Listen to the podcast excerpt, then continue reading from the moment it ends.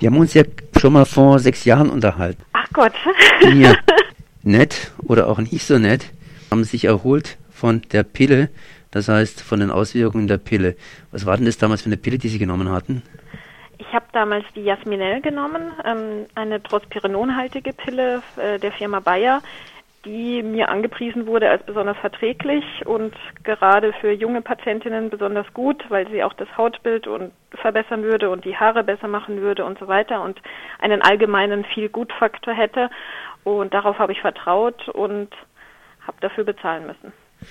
Bezahlen ist gut. Jetzt haben wir praktisch sechs Jahre später und jetzt sollen andere bezahlen, sprich der Bayer-Konzern. Genau, ich habe ähm, 2011 ähm, Klage eingereicht gegen Bayer auf Schadensersatz und Schmerzensgeld, weil in der Packungsbeilage nicht ausreichend auf die Nebenwirkungen hingewiesen wurde, in dem Sinne, dass diese Pille, die ich genommen habe, ein höheres Thromboserisiko hat als andere Pillen. Ähm, ja, seitdem läuft die Klage und ähm, ich bin da auch kein Einzelfall. Also es sind Klagen in der Schweiz, in Frankreich, in Österreich, in Kanada, in den USA und in Israel anhängig, wegen genau dieser gleichen Pille. In den USA musste Bayer bereits schon Entschädigungszahlungen leisten. Ähm, das heißt also, das ist wirklich ein weltweites Phänomen und es gibt weltweite Opfer ähm, dieser Pillen der Firma Bayer und in Deutschland bin ich diejenige, die, die da an vorderster Front steht. Diese Pille Jasmin, was ist es denn überhaupt? Ich meine, Pille, das habe ich das letzte Mal schon gefragt, Pille, das ist ja eigentlich ein ausgereiftes Produkt und trotzdem, die Pharmaindustrie geht ja auch bei ausgereiften Produkten hin und macht immer weiter und will noch einen kleinen Zusatznutzen und dann noch einen kleinen Zusatznutzen, um dort noch einen größeren Gewinn zu machen, herausholen. Was ist das Geheimnis dieser Pille Jasmin? Warum fahren junge Frauen darauf ab? Die Pillen der Jasmin-Familie, also die Jasmin, die Jasminell, die Jazz und auch ähm, Pillen wie Aida und Pitibel, die äh, enthalten alle das Hormon Trospirinon. Das ist ein relativ neu entdecktes Hormon, was äh, dazu beitragen soll, dass es dem Körper kein Wasser, äh, dass der Körper kein Wasser einlagert. Das heißt, es entzieht dem Körper Wasser, was natürlich junge Mädchen insofern toll finden, weil sie dann sagen, super, dann nehme ich noch an Gewicht ab. Ähm, deshalb wird es gerade für junge Mädchen beworben. Ähm, leider ist es so, dass es dem Körper zu viel Wasser entzieht, weshalb sich das Blut dann verdickt und ähm, die Gefahr, eine Thrombose zu erleiden, also ein Blutgerinnsel ähm, zu erleiden, wesentlich höher ist als bei anderen Pillen. Und dieses Blutgerinnsel kann dann natürlich im schlimmsten Fall in die Lunge schießen oder ins Herz oder ins Gehirn und dort eine Embolie auslösen. Und das ist ein, ja, ja, einfach eine schwere Geschichte, das kann zum Tode führen. Das kann zum Tode führen. Ähm, das kann auch leider sehr schnell gehen, gerade eine Lungenembolie, wenn beide Lungenflügel betroffen sind, wenn alle zuführenden Blutgefäße verstopft sind durch Blutgerinnsel, ähm, erstickt man innerhalb von weniger Minuten. Was wurde jetzt unternommen? Ich meine, wir haben uns unterhalten hier vor sechs Jahren. Das heißt, die Pharmaindustrie hätte reagieren können. Hat die irgendwie reagiert, außer sich bessere Anwälte zugelegt? Es wurde inzwischen der Beipackzettel geändert und ähm, es muss nun auch auf die unabhängigen Studien hingewiesen werden, die eben zu einem drei- bis teilweise fünffach erhöhten Thromboserisiko kommen. Bisher hatte sich Bayer immer auf die eigenfinanzierten Studien berufen, die natürlich nicht zu dem Schluss kommen, dass es ein höheres Thromboserisiko gibt. Inzwischen ist das anders. Der Beipackzettel wurde auch geändert. Allerdings ähm, reicht es nicht, ähm, weil erstens viele Ärzte ähm, immer noch unzureichend aufklären über die Nebenwirkungen. Zweitens Bayer diese Pille weiterhin ähm, auf dem Markt lässt und auch ganz deutlich und ganz offen sagt, solange die Entschädigungszahlungen nicht die Verkaufszahlen überschreiten, werden wir die Pille weiter ähm, auf dem Markt lassen. Das finde ich eine sehr zynische Rechnung, weil damit spielen sie nicht nur mit dem Leben junger Mädchen, sondern es gibt auch nach wie vor Todes- und Erkrankungsfälle. Also wir haben ja eine Selbsthilfegruppe gegründet, die Erfahrungsberichte sammelt und wir bekommen nach wie vor fast jede Woche neue ähm, Erkrankungsfälle rein und das kann einfach nicht so weitergehen. Jasmin wird ja praktisch beworben. Wie wird denn das beworben? Hat sich da was geändert? Oder geht man hin und macht immer noch Hochglanzgeschichten nach dem Motto, schön, dank Jasmin? Ähm, es ist so, dass sie in den USA die ähm, Werbung einstellen mussten, ähm, weil es irre, irreführende Werbung war. Sie haben da auch ähm, Entschädigungsza äh, Entschädigungen zahlen müssen, weil trotz Verbot sie wohl diese Werbung weitergezeigt haben. Ähm, in Deutschland ähm, ist die das Bewerben einer, eines Medikaments wie der Pille immer noch mal etwas anders, nicht ganz so plakativ wie, wie in den USA. Aber es ist nach wie vor so, dass ähm, die jungen Mädchen in der Praxis schon ein, eine Schachtel umsonst geschenkt bekommen äh, mit diesem schon viel zitierten Schminkspiegel und so weiter. Das ist also nach wie vor. Und es ist auch wirklich so, dass nach wie vor viele Frauenärzte weiterhin nicht Bescheid wissen, sich weiterhin vom äh, Pharmavertreter ähm, sage ich mal, das Produkt ausschwatzen lassen und nach wie vor nicht nachfragen, warum dieses Produkt so toll sein soll. Kann man da vermuten, dass massiv Werbung gemacht wird bei den Ärzten für dieses Produkt?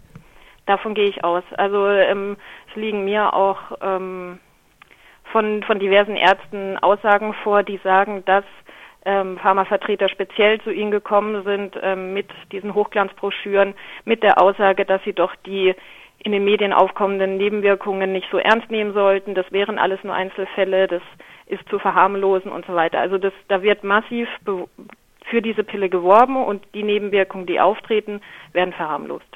Einzelfälle sind es ja nicht.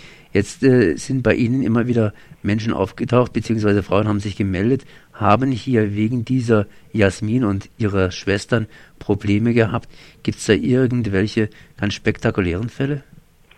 Es gibt leider sehr, sehr viele ähm, spektakuläre Fälle. Wir haben auf unserer Seite www.risiko-pille.de ähm, im Moment so an die 200 Erfahrungsberichte gesammelt mit schwerwiegenden thromboembolischen Nebenwirkungen. Da sind Fälle dabei, da liegen junge Frauen im Koma. Ähm, viele Frauen hatten oder haben noch Familie, das heißt, ähm, da sind dann auch Kinder von betroffen, die ihre Mutter nicht mehr haben. Es sind viele Todesfälle aufgelistet von 17-Jährigen, 16-Jährigen oder 20-Jährigen, die diese Pille als erste Pille genommen haben und teilweise nur ein paar Wochen lang und dann meistens an einer Lungenembolie verstorben sind. Also wir haben wirklich viele Fälle, da ist das Leben junger Frauen entweder ganz vorbei oder so geschädigt, dass sie sich nie wieder davon erholen werden. Und das ist einfach keine Pille wert, weil die älteren Pillen genauso gut verhüten. Und das ist nun mal die einzige Aufgabe, eine Antibabypille zu verhüten. Und diese ganzen Zusatznutzen, diese angeblichen Zusatznutzen, die angepriesen werden, haben keinen Vorteil, sondern im Gegenteil ähm, bringen das Leben von jungen Frauen in Gefahr. Was fordern Sie vom Gesetzgeber? Oh, das ist eine schwierige Frage. Äh, der Gesetzgeber, das ist in Deutschland ein bisschen schwierig. Also ähm, Bayer, Bayer ist ein deutscher Konzern, deshalb habe ich manchmal das Gefühl, dass in Deutschland da viel zu zögerlich an die Sache rangegangen wird. Wenn ich gerade über den Rhein schaue nach Frankreich, dort hat sich die französische Regierung sogar eingeschaltet, das französische Gesundheitsministerium. Sie haben ähm, entschieden, dass die Krankenkassen nicht mehr für die neuen Pillen zahlen werden. Das war in Frankreich noch der Fall. Das, das gibt es aber in Deutschland gar nicht, dass die Krankenkassen dafür zahlen. Aber in Frankreich wurde das eben ähm, gestoppt, dass die Krankenkassen dafür bezahlen. Frankreich hat auch initiiert, dass die EMA, die ähm, Europäische Arzneimittelkommission in London, sich des Themas angenommen hat und neu über die trospirinonhaltigen Antibabypillen geurteilt hat. Ähm, also in anderen Ländern geht da wesentlich mehr, auch auf dem Regierungsweg. In Deutschland gibt es das Bundesinstitut für Arzneimittel und Medizinprodukte, ähm, das diese Pillen auch neu bewertet hat und ähm, zum Beispiel der Deutschen Gesellschaft für Gynäkologie und Geburtshilfe ans Herz gelegt hat, ihre Leitlinien zu überarbeiten und auch sagt, diese Pillen sind nicht für Erstanwenderinnen unter 30 geeignet und man sollte andere Pillen verschreiben. Also es gibt diese Warnungen in Deutschland und diese offiziellen Mitteilungen, nur leider ähm, ja, setzen die sich nicht so durch wie in anderen Ländern. Jetzt äh, seid ihr dabei, Bayer direkt anzugreifen, beziehungsweise bei der Jahreshauptversammlung aufzutauchen. Was wird da stattfinden? Bei der Aktionärshauptversammlung von Bayer, die jedes Jahr in Köln stattfindet, war, äh, waren wir oder sind wir seit 2011 jedes Jahr vor Ort, weil das die Möglichkeit ist, direkt mit dem Bayer-Vorstand und mit den Bayer-Aktionären in Kontakt zu treten.